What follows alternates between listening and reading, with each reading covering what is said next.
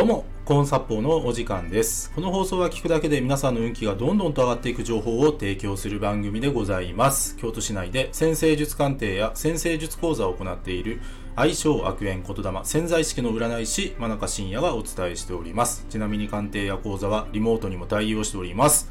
というわけで、今回の放送なんですけども、ダメな自分を受け入れる方法はをテーマにお話ししていきます。ね。今回ダメな自分。うん。ね。皆さんそれぞれ自分のね、嫌なところとか、ね、自分がね、あここは本当に直したいなって思うところあると思うんですね。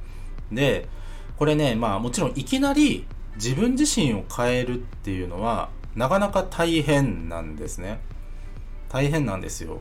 だからまず何をやってほしいか。ね。で、今からお伝えする内容は、えー以前のコーンサポーチャンネルでもお伝えしているんですけども、それね、ノートに書いてみてください。自分の嫌なところとか直したいところっていうのはまずノートに書いてみてください。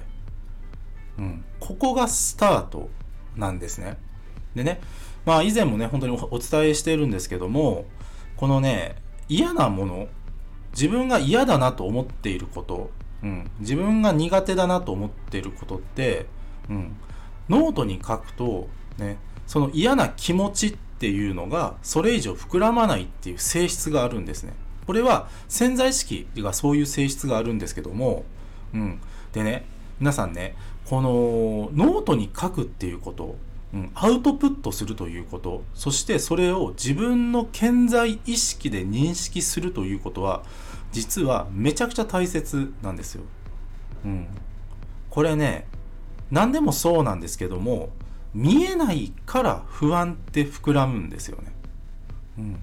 まず認識してしまえば、その不安ってそれ以上大きくならないんですよ。うん。だから、ま、今回ね、自分の嫌なところとか苦手なところ、ね、自分を変えるっていうことをフィーチャーしてますけども、ね、本当にね、普段のモヤモヤとした気持ちとか、イライラした気持ちっていうのは、どんどんとですね、ノートにアウトプットしてみてください。うん。ね。ノートってのはもうコンビニ行けばどこでも売ってるのでね、うん、やろうと思ったら今すぐできるんですよ。うん。そ、ね、そこね、あの、本当にペンを走らせた方がいいです。スマホのメモ機能でもいいっちゃいいんだけども、やっぱりね、手を走らせた方がよりアウトプットしやすくなるからね。うん、で、そうやって、まず嫌な気持ちを膨らまさせないんだ。ここが大切なんですよ。うん。これが、まず自分を変える第一歩になるんですね。何でもそうなんですけど、認識から始まるんですよ。物事を何か変えようとするときって。わからないものは変えようがないからね。うん。だからですね、皆さん、ノートに書く。うん。これはぜひね、あのね、こういう言い方するとあれですけど、徹底した方がいいんです、実はこれ。うん。徹底してノートに書いてみてください。ね。それが本当のスタートになるんです。で、まずやっぱり皆さんにやっていただきたいのは、スタートラインに立つってことなんですね。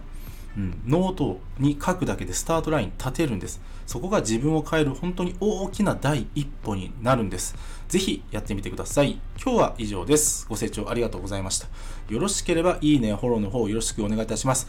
あと僕の先生術鑑定や講座、先生術で運気が上がる情報は詰まりに詰まりまくった PDF データ、こちらプレゼント企画やっております。さらにですね、コーンサポーチャンネルのフォローアッププラス運気が上がる情報を週6で配信しているメールマガジンございます。紹介欄の方をもっと見るのボタンをタップしてからご覧ください。真中信也でした。ありがとうございました。